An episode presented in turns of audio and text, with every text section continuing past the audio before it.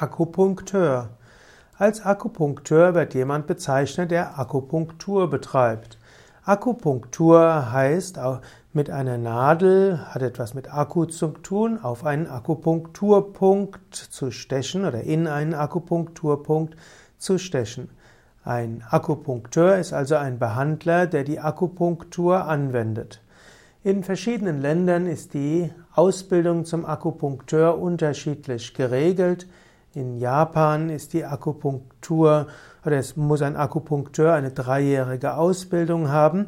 In Korea gibt es Kräuterärzte und die können auch die Akupunktur äh, durchführen und dabei ist das ein sechsjähriger Studiengang an einer Universität der verschiedenen traditionellen Heilweisen. Dazu gehört auch Akupunktur.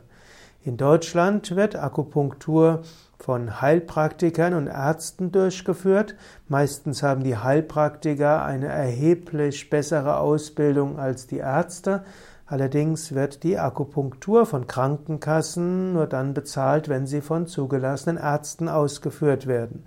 Es gibt inzwischen mehrere Indikationen, für welche sich Akupunktur als hilfreich erwiesen hat, die eben von gesetzlichen Krankenkassen bezahlt wird. Dazu gehören Knieprobleme, Rückenprobleme und Kopfschmerzen.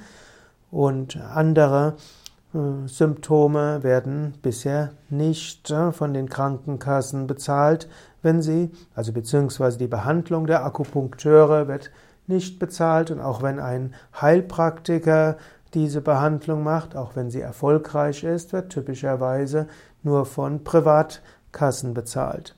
In diesem Sinne ist es, wäre es wünschenswert, dass Akupunkteure eine bessere Ausbildung haben und dass auf diese Weise durch eine bessere Behandlung auch der Ruf der Akupunktur sich weiter verbessert.